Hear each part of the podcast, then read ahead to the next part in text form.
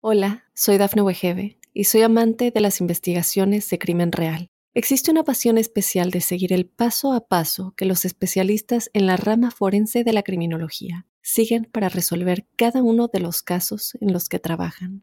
Si tú, como yo, eres una de las personas que encuentran fascinante escuchar este tipo de investigaciones, te invito a escuchar el podcast Trazos Criminales con la experta en perfilación criminal, Laura Quiñones Orquiza, en tu plataforma de audio favorita. Óyenos audio. Mary Beth Tinning es una asesina estadounidense y presunta asesina en serie que fue condenada en el estado de Nueva York por el asesinato de su novena hija, Tammy Lynn, de cuatro meses de edad, el 20 de diciembre de 1985. Se sospecha que está igualmente involucrada en las muertes anteriores de sus ocho hijos, todas las cuales tuvieron lugar en un lapso de 14 años. Inicialmente, se pensó que las causas de muerte de los primeros ocho hijos de Tinning eran genéticas, incluso cuando su sexto hijo Michael, que fue adoptado y no de parentesco de sangre, murió en 1981, las autoridades no pudieron abrir una investigación. Finalmente, los fiscales tuvieron suficientes pruebas, incluida una de laboratorio que indicaba la muerte por asfixia. Con ello, acusaron a Tinning de la muerte de Tammy Lynn. ¿Estás listo para conocer su historia? No te despegues, que ya empezó. Crímenes de terror.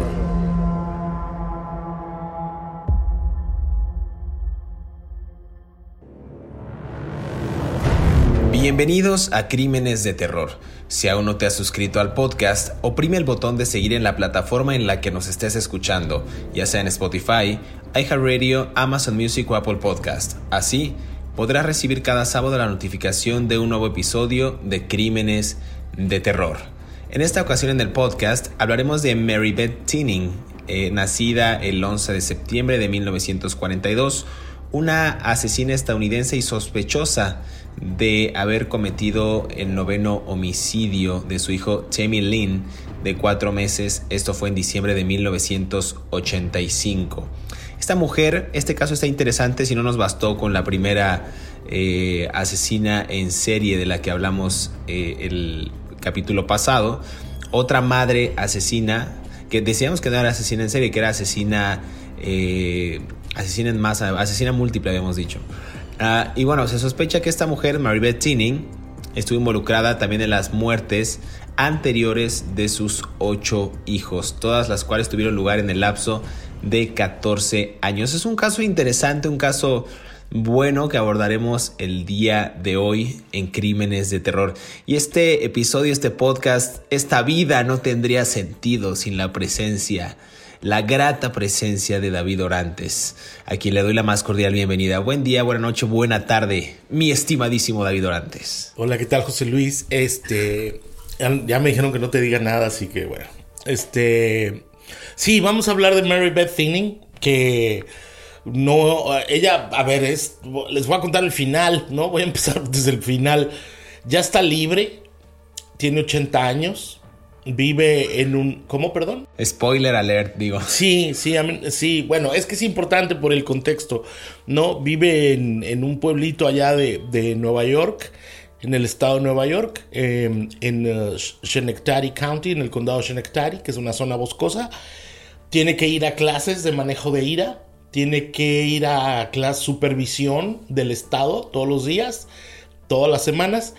Y, y bueno, agárrense de la silla sigue casada con el mismo señor que la apoyó durante todos sus años en los que estuvo en la cárcel y donde eh, la, eso es amor, no tarugadas, y la apoyó durante todo el proceso del juicio por el asesinato de uno de sus hijos, ¿no? Entonces, estamos hablando de una mujer que ya cumplió su sentencia de más de 30 años. Ah, es un poco extraño porque ella en realidad solamente fue condenada por el asesinato de uno de sus hijos, ¿no? Eh, pero ella misma confesó mm, el asesinato de los otros después, ¿no? Acuérdate que yo ya había explicado que aquí en los Estados Unidos, cuando ya te condenan por un crimen, tú puedes salir y decir, ah, por cierto, maté otros seis, pero ya no te pueden condenar, ¿no? Porque ya estás condenado por, otro, por esos juicios, ¿no? Entonces esto es lo que sucedió con esta señora, con Mary Beth eh, que es otra Medea, es otra mujer que mató a sus hijos, una mujer que no estaba preparada para tener hijos, obviamente, ella misma lo dijo, le molestaban los niños, le molestaban que lloraran, le molestaban que dieran lata, le molestaba que hicieran desorden y pues todos se morían antes de los 5 años de edad, ¿no? Mm, que es cuando los niños hacen desorden, dan lata y lloran en la noche. Eh, entonces, eh, pero bueno, em, ahora sí ya, rewind, rebobinemos y empecemos otra vez con, con el principio de la vida de la señora Mary Beth Tinning. La señora Mary Beth Tinning, sí, eh, me parece interesante porque el capítulo pasado hablamos de Brittany Pilkington y esta madre igual que no tuvo la capacidad, el temple, la preparación, como le queramos llamar, para ser madre y emula Mary, Mary eh, Tinning, pues algunas de esas actitudes, algunas de esas, eh, de ese modus operandi de esta mujer. A ver, su nombre de, soltera era Mary Beth Rowe. Nació el 11 de septiembre de 1942, ya decía yo, en una pequeña población de Nueva York, en el seno de una familia que se replican estos patrones. Ya habíamos dicho bastante eh, en bastantes ocasiones que este, infancia es destino, perdón. Un padre autoritario, un maltratador en potencia y a pesar de que ella era una alumna destacada en el colegio, pues parece ser que los abusos de su progenitor Alton Rowe, el padre, la sometió a continuos abusos psicológicos. Eh, por ahí hay varios expedientes donde dicen que ella misma llegó a reconocer durante el juicio que su padre la golpeaba con un matamoscas. Y esto, y voy a citar textualmente, porque tenía artritis y sus manos no eran de mucha utilidad, decía ella. O sea que para evitar que le dolieran los huesos al señor, decía, ¿por qué no? Con un matamoscas. Aquí en México hubiera sido lo equivalente a una chancla quizás, ¿no? Que también con matamoscas se pegaba a los niños, se pega a los niños. A ver, ya, incluso recordó en aquel día en el juicio episodios en los que Alton le encerraba también en su habitación tras algún incidente después de haberla eh, regañado, ¿no? Quizás era una niña inquieta para esa edad, pues el padre también algo desesperado, pues la le, cometía estos, le propinaba estos golpes para que de alguna manera pues ella se, calmara. Era la mayor de dos hermanos, pero aquí hay algo interesante, David, porque decía ella, y varios años después se, se confirmaría esto, ella decía que no sentía que pertenecía a esa familia.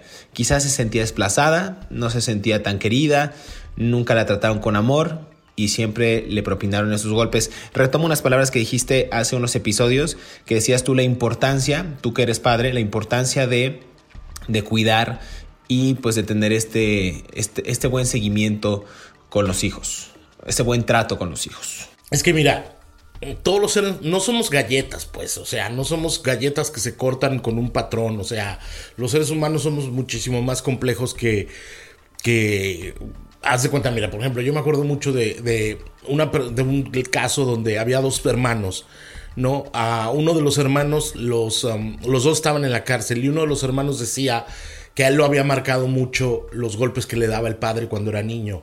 Y el otro decía que no. ¿Sabes? O sea, decía, no, a mí realmente no me importaba, pues mi papá era un alcohólico enfermo y me daba igual si me pegaba o no. Pero el otro decía que no, que sí lo marcaba. Entonces, lo que quiero decir, los dos estaban presos en la cárcel por homicidio, por cierto, hispanos aquí en Texas. Mm, lo que quiero decir es que todos los seres humanos tenemos unas particularidades diferentes. Entonces, lo que funcionaba para el hermano de Mary Beth no funcionaba para ella, ¿no? O sea, ella misma le dijo al hermano que, que ellos, ellos son los que te quieren a ti, no a mí. ¿No? Cuando, cuando estaban creciendo. según Mary Beth, eh, y hay testimonios de esto, el padre la encerraba en un closet, ¿no? O sea, como que se avergonzaba de ella un poco. El papá eh, estuvo en la Segunda Guerra Mundial, ve tú a saber qué traumas, con qué traumas regresó, ¿no? Eh, luego regresaron, y luego estamos hablando de esta generación de mujeres, ella nació en el 42, si mal no recuerdo, ¿no? Entonces, para cuando cumplió los 18 años, tenía, era 1960, ¿no? Era la época de las liberaciones, de los principios de las liberaciones feministas, de las reivindicaciones sociales, la literatura beatnik estaba en el ambiente, estaban haciendo rock and roll, estaban haciendo una nueva música, los jóvenes estaban revelando, la generación beatnik estaba publicando libros sobre el desencanto de la cultura estadounidense, era una época donde todo se estaba sacudiendo, ya voy, y los padres de la señora Mary Beth, en ese tiempo la adolescente, no sabían cómo tratarla, ¿no? Y ella creció en esta zona rural y su primera escapatoria de la violencia familiar, como hacen muchas mujeres, huyen para encadenarse, ¿no? O sea, huyen del dolor para encadenarse en otro dolor. Fue casarse con un señor al que ni conocía, porque tuvo, tuvo, la primera cita que tuvieron fue una cita ciegas, que alguien les organizó, y con ese señor se casó. O sea, ni siquiera lo conocía, no le había dado un besito, no le había dado la mano y ya estaba pensando ella en escaparse de la violencia familiar, encadenándose a un hombre del que no sabía nada. Y ahí se desata toda la tragedia. Y, algo interesante que justo bien mencionas de este sentimiento de abandono que experimentaba en casa, se va y empieza ella a a experimentar, valga la redundancia, a vivir con otra persona y a enamorarse de alguien, no solamente por la falta de afecto del padre, sino por esta huella de abandono por parte de la madre, porque Mary Beth nunca habló de su madre, o sea, es como si esta mujer nunca hubiera existido. Eh, muchos agentes, muchos psicólogos intentaron reconstruir su infancia e intentaron pues comprender el porqué de sus, digamos, maquiavélicos actos y le resultó aún más difícil. Bien comentabas esto, el siguiente paso fue el matrimonio, se casa en 1965 con Joe Tinning, quien era un analista de sistemas de la planta de General Electric, eh, que era próxima a su actual eh, residencia. No era la pareja, digamos, perfecta, un matrimonio ejemplar, un matrimonio respetado por todos los miembros de su comunidad, pero eso es apenas, como dices tú, el comienzo de un gran drama. En diciembre del 71 nace la tercera hija de los Tinning, la pequeña Jennifer. Pero horas después de ese parto, y hablaremos de ello en el siguiente segmento, aún en el hospital, la niña la niña chiquitita recién nacida fallece en extrañas circunstancias, ¿no? Algunas investigaciones dijeron que sería la única muerte que no provocó Mary Beth, pero de los otros menores de los que hablaremos, sí fue una ola de homicidios pues bastante trágicos, bastante deleznables por parte de esta mujer. Vamos a hacer una pausa en Crímenes de Terror para seguir conversando acerca de Mary Beth Tinning. No se despegue que esto apenas empieza.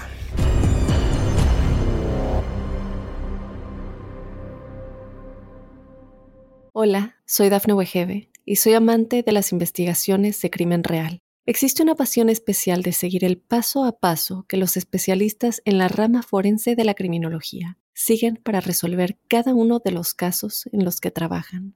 Si tú, como yo, eres una de las personas que encuentran fascinante escuchar este tipo de investigaciones, te invito a escuchar el podcast Trazos Criminales con la experta en perfilación criminal, Laura Quiñones Orquiza en tu plataforma de audio favorita.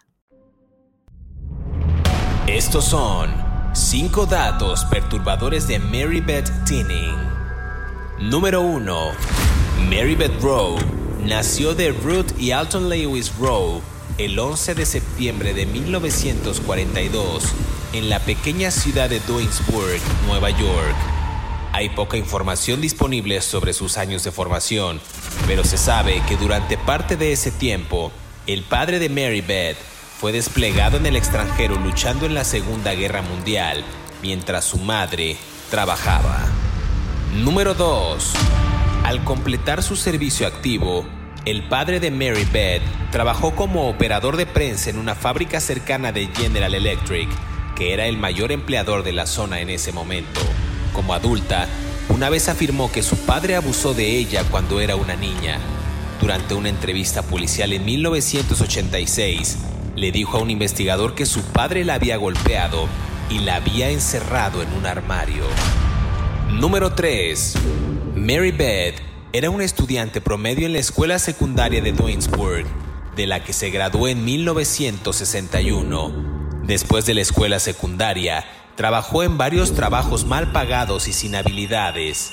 Finalmente, se estableció en un trabajo como asistente de enfermería en el Hospital Ellis de Nueva York, a 10 millas al norte de Twinsburg. Número 4. En 1963, Mary Beth conoció a Joseph Tinning en una cita a ciegas. Se casaron en 1965, dos años después, y su primera hija, Barbara, nació en mayo de 1967, seguida en enero de 1970 por Joseph Jr. En octubre de 1971, el padre de Mary Beth murió de un ataque al corazón. Número 5. En 1974, Joseph fue ingresado en el hospital con un caso casi fatal de intoxicación por barbitúricos. Más tarde, él y Mary Beth reconocieron que cuando ocurrió este incidente, su matrimonio estaba en una gran confusión. Esto la llevó a colocar píldoras de barbitúrico que tomó de un amigo con una hija epiléptica. Esto lo introdujo en el jugo de uva de Joseph. Joseph se negó a presentar cargos en contra de ella. Sigue escuchando la historia de Mary Beth Tinning aquí en Crímenes de Terror.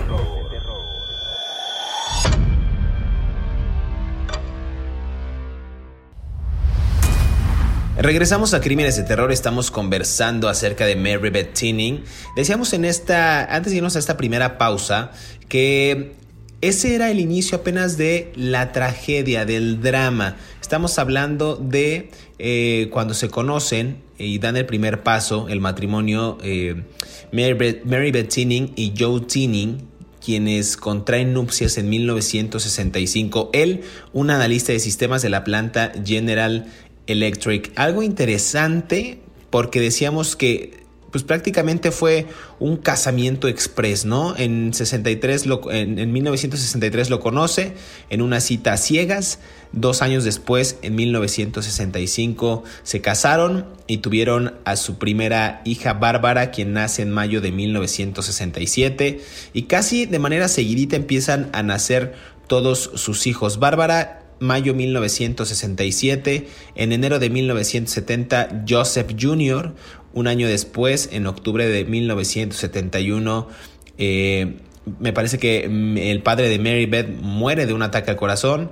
En 1974, Joseph fue ingresado en el hospital con un caso, dicen que casi fatal de intoxicación por barbitúricos, y más tarde él y Mary Beth reconocieron que cuando ocurrió este incidente, su matrimonio estaba en una fuerte agitación, lo cual pues llevó a colocar estas pastillas eh, que tomó a un amigo con una hija eh, que tenía ataques epilépticos y se lo dio en un jugo de uva al pequeño Joseph, eh, a Joseph. Entonces son como una serie de casos en los que no era el matrimonio que la gente pensaría, ya decía yo en el segmento pasado, que era una pareja bien vista por la sociedad, que tenían este reconocimiento, que eran amorosos, pues también tenían ahí un caso, no sé si de estrés, no sé si problema económico, no sé, por ahí hay algo que no cuadra en esta, en esta historia, David. Sí, a ver, es que todos los niños se murieron.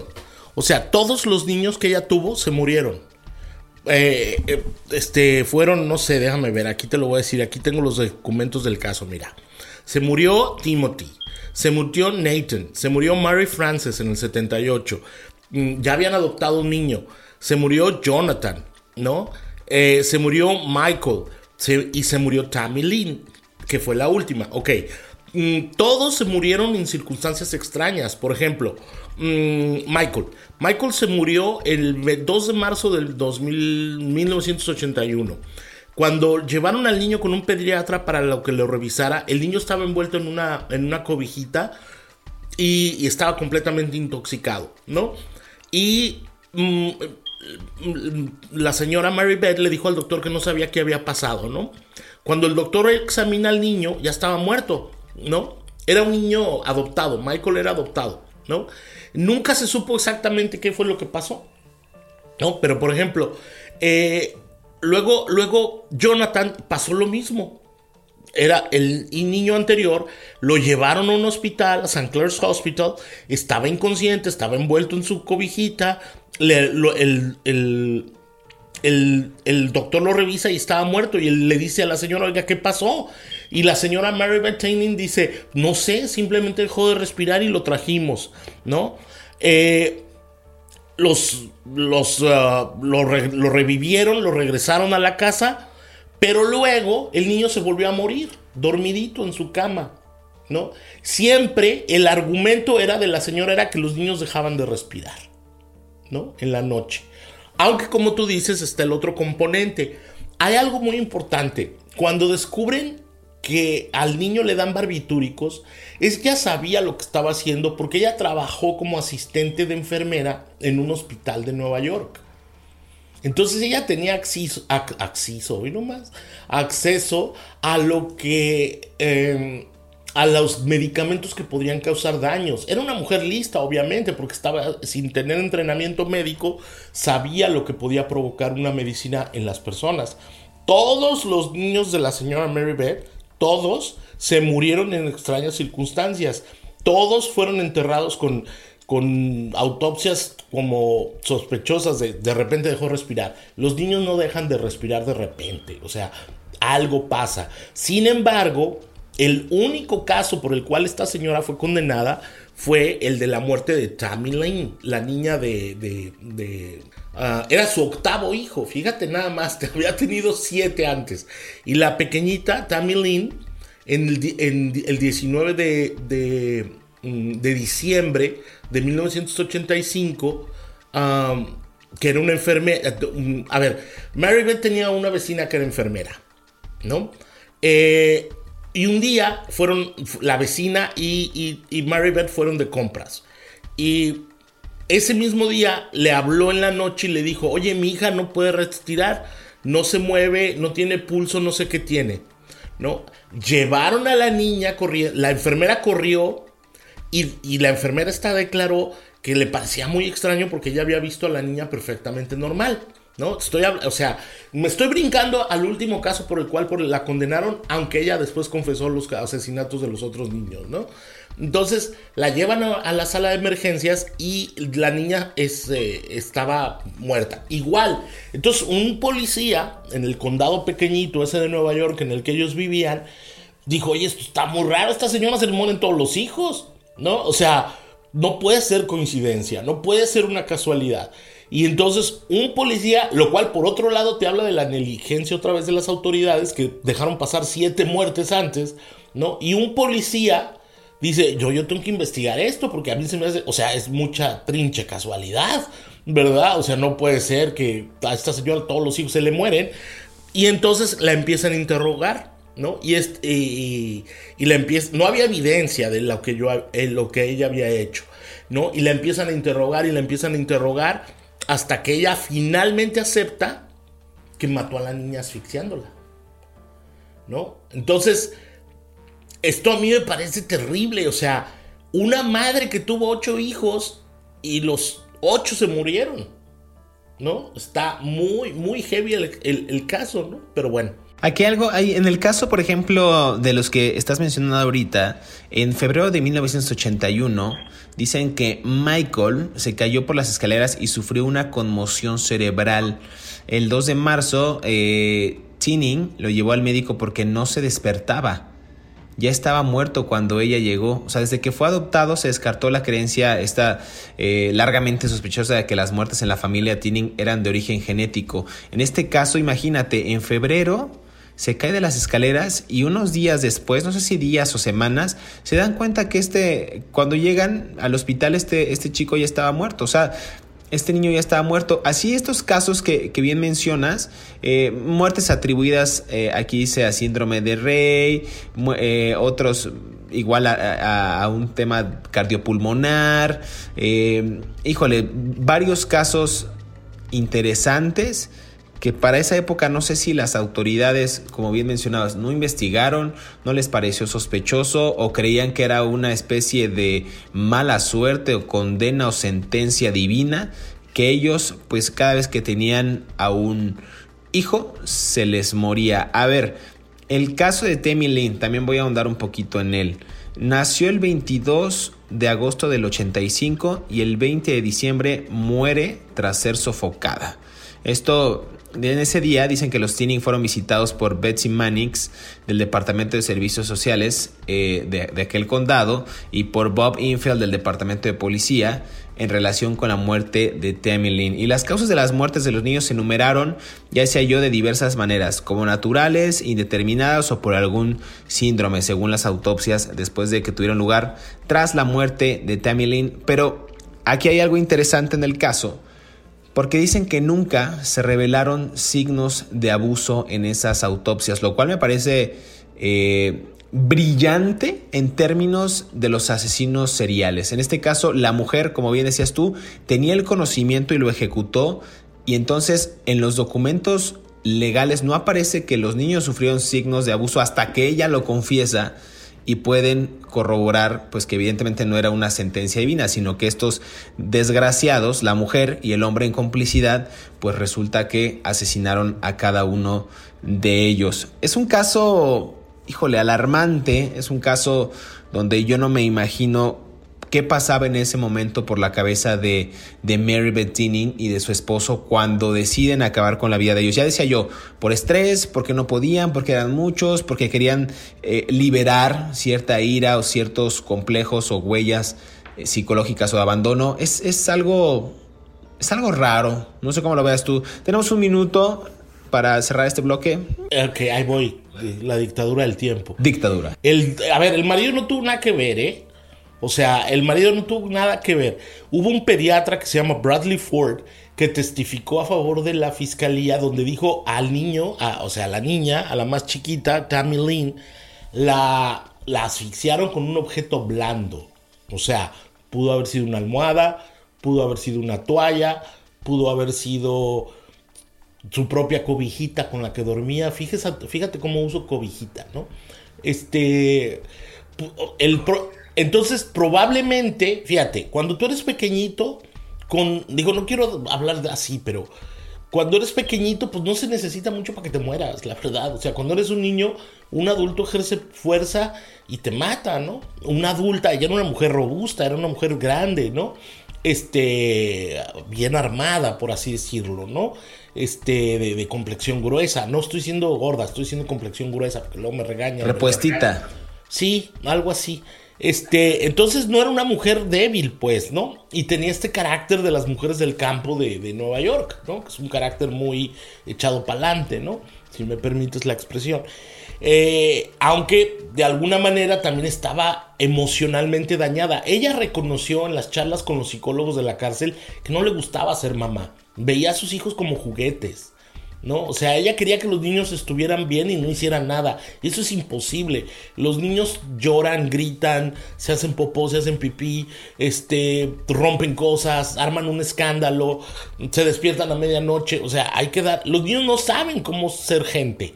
No, o sea, son como animalitos, ahí están. Son y bestias. Los tienes que encauzar, ¿no? Los tienes que, o sea, no es que nazcan y ya tengan modales, ¿no? Y sepan para qué sirve el tenedor del pescado y el tenedor de la ensalada, ¿no? O sea, eso no funciona así, uno los tiene que encauzar desde chiquitos, ¿no?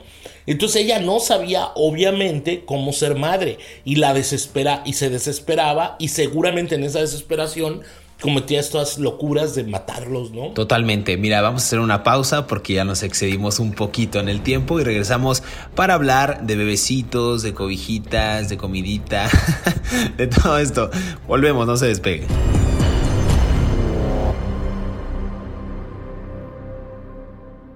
Hola, soy Dafne Wegebe y soy amante de las investigaciones de crimen real. Existe una pasión especial de seguir el paso a paso que los especialistas en la rama forense de la criminología siguen para resolver cada uno de los casos en los que trabajan.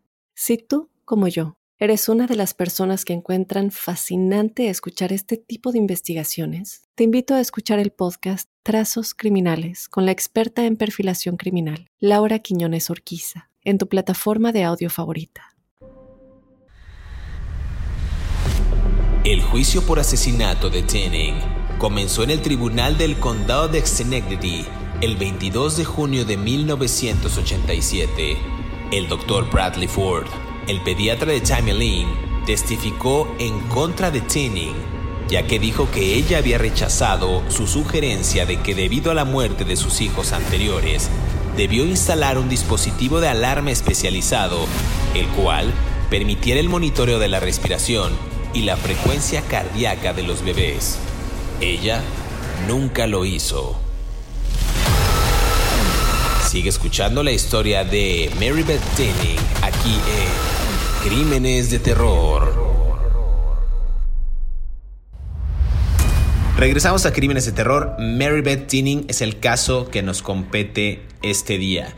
Eh, a ver, ya hablamos de los eh, de la infancia perturbada de esta mujer, hablamos del abandono de la madre, de los de las agresiones del padre, se casa em, pues prácticamente de manera express, tienen ocho hijos y los ocho hijos mueren en circunstancias extrañas y al menos en uno de ellos es el que marca, digamos, este hito en la sentencia, en la condena de Mary Beth y de Joseph Tinning, quienes fueron llevados eh, por separado al departamento de policía para interrogar sobre la muerte de esta última chica que hemos hablado, de la pequeñita Tammy Lynn. Y durante el interrogatorio aquí algo interesante, eh, Mary Beth firmó un documento confesando que había asesinado a Tammy Lynn, a Timothy y a Nathan, y fue arrestada y acusada del asesinato solamente de Tammy Lynn. Más tarde, ella afirmaría que su confesión se hizo bajo coacción y que la policía la había amenazado y que sus repetidas solicitudes a un abogado fueron denegadas. No sé si eso es, digamos, algún recurso, alguna tricuñuela por ahí para decir, no, es que yo fui forzada y yo no dije eso, quizás para negociar o para tener una sentencia menor, ¿no, David? Sí, bueno, a ver, primero que nada, uno tiene la presunción de inocencia, ¿no? Entonces, cuando uno lo detienen en los Estados Unidos y lo arrestan, lo primero uno que tiene que decir es no decir nada, ¿no? Este, si alguna vez los detienen en los Estados Unidos, ustedes lo único que tienen que decir es yo me, me, acojo a mi derecho de la segunda enmienda, que es el derecho a quedarse callado. No, se los recomiendo de verdad. Incluso cuando estén en la cárcel, no le digan nada ni al compañero de celda, ni al de literas. ¿Sabes por qué? Porque muchas veces esos presos por obtener beneficios adentro de la cárcel testifican en tu contra. No, pues aquel güey dijo que mató a cuatro, ¿verdad? O sea, anda presumiendo que mató a cuatro aquí adentro, ¿no? Y, entonces tú no hablas con nadie de tu caso, ¿no? Es lo primero que tienes que hacer, quedarte calladito. Yo no hablo con nadie hasta que no venga mi abogado. Obviamente los policías saben que la gente no sabe eso. Todos los policías te dicen, ¿cómo se siente usted sobre el crimen? Muy mal. Y entonces eso dicen, ah, no, pues admitió culpabilidad. Nosotros preguntamos sobre el crimen y dijo muy mal. No, pero claro, estás en la cárcel, estás expuesto y estás una serie de cosas. Pero bueno, lo primero que tienes que hacer es quedarme callado y no voy a decir nada que me coaccione, ¿no? Pero bueno, voy, que, voy rápido, porque nos quedan 10 minutos. A ver, mm, ella fue condenada a, a 20 años de cárcel en el 85, salió en el 2018 que no sé si son 20 años, creo que no, son más años, pero por el, crimen ocurrió en, el 85, ¿no? Si mal no recuerdo, ¿no? Entonces la condenaron. Eh, ella visitó varias veces la Junta de Libertad Condicional para que la liberaran. En el 2007 fue la primera vez, y aquí tengo una transcripción de la reunión que ella tiene con el Board of Parole del Estado de Nueva York, en donde eh, le pregunta a uno de los, um, de los servidores públicos, de los trabajadores sociales que consideran su caso, le dicen que qué opina de lo que hizo, ¿no? Y eh, dice, tengo que ser honesta, voy a traducir literal como lo estoy leyendo, tengo que ser honesta, lo único que puedo decirles es que sé que mi hija está muerta y vivo con eso todos los días. No tengo ningún recuerdo de lo que pasó y no puedo creer que la haya lastimado. No puedo decir nada más que eso y les negaron la libertad condicional en el 2007, ¿no?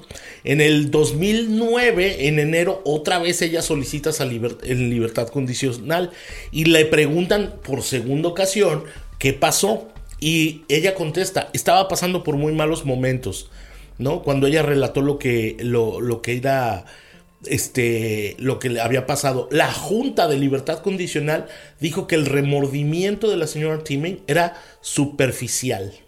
O sea, en realidad no se sentía mal por lo que había pasado, ¿no? Luego sucede algo que a mí me llama muchísimo la atención. Otras presas que estaban con ella en la cárcel dicen que era la señora más amable, más noble, más buena, más linda, más cortés y más cuidadosa de las compañeras adentro de la cárcel y que era incapaz de lastimar a nadie ni con palabras, ¿no? Y bueno, este, hasta que finalmente en el 2018 sale libre eh, y, ya, ¿no? Este. y ella acepta lo que pasó, pero bueno. Está, sí, el, como dices tú, tenía 76 años cuando fue puesta en libertad condicional el 21 de agosto de 2018, después de cumplir 31 años ya de, de, prisión. Su marido, decías tú al principio y nos spoileaste bien porque pues es, estaría bien cerrar con eso también. Eh, su, marido Joseph, que la había apoyado durante su encarcelamiento, estuvo presente para su liberación. Carajo, esos son, esos son matrimonios, esas son parejas y no jaladas. O sea, como parte de su liberación. Hoy nomás el lenguaje del muchacho, en fin. Pues es que, ¿qué tiene? Es que eh, vale la pena mencionar esa palabra porque nadie, o sea, ahora sí, como dicen en la, en, cuando estás frente al padrecito, en la, en la adversidad y en, la, en lo próspero y en lo adverso, eso fue así, este matrimonio tenía todo, eh, tenía un amor incondicional, a pesar de que habían asesinado a sus, a sus siete, ocho hijos. A ver, como parte de su liberación, se ordenó a Tinning que permaneciera bajo supervisión de libertad condicional durante el resto de su vida. Aquí el portavoz del Departamento de, Correccionales declaró que Tinning vive en el condado de, no sé pronunciarlo, Schenectady, Schenectady eh, y ella tiene toque de queda y debe asistir a la consejería también de violencia doméstica, decía esto al principio. Entonces, interesante, interesante el caso, ver que esta mujer a sus 80 años hoy día, pues tiene, pues anda por ahí deambulando. De ocupación fue ex asistente de enfermería. Decíamos yo que, decíamos ya que la liberaron en 2018. Su cónyuge, Joe Tinning, 7, 8 hijos muertos. O sea, su pena de 20 años pues, se tradujo a 30 y era tantos. Una pena, perdón, era una pena de cadena perpetua, pero se, la se la conmutaron a los 31 años. Si usted anda por el condado de Schenectady en Nueva York y ve a una apacible viejita de 8 años, no le deje al bebé. Yo sé lo que les digo, por si las dudas. Pero hay algo que me llama mucho la atención. Mira, cuando ella estaba en la cárcel y, le dan la libertad condicional, ella dice una frase que me llamó la atención.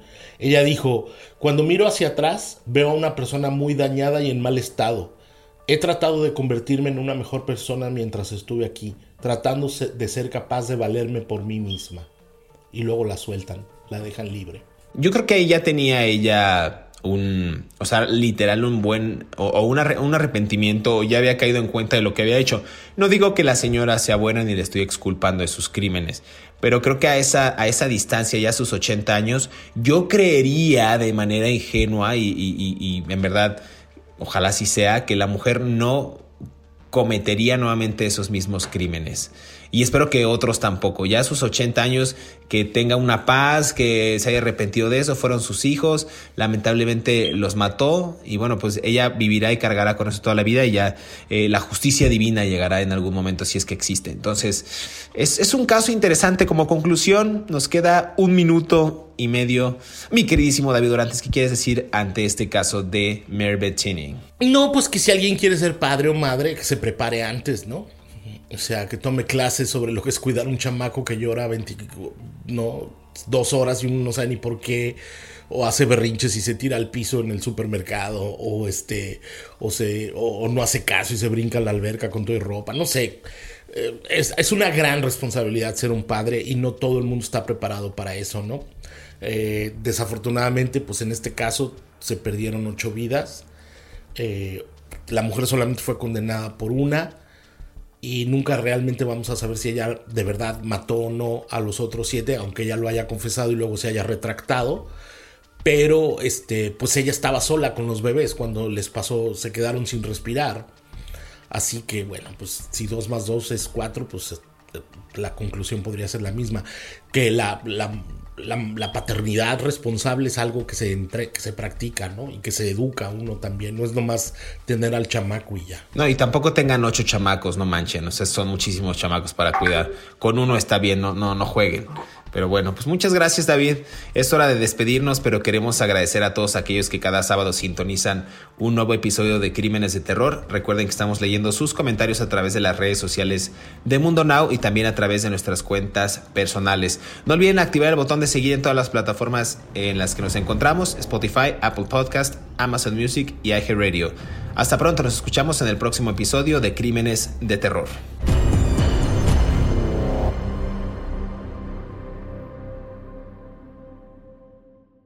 Hola, soy Dafne Wegebe y soy amante de las investigaciones de crimen real. Existe una pasión especial de seguir el paso a paso que los especialistas en la rama forense de la criminología siguen para resolver cada uno de los casos en los que trabajan.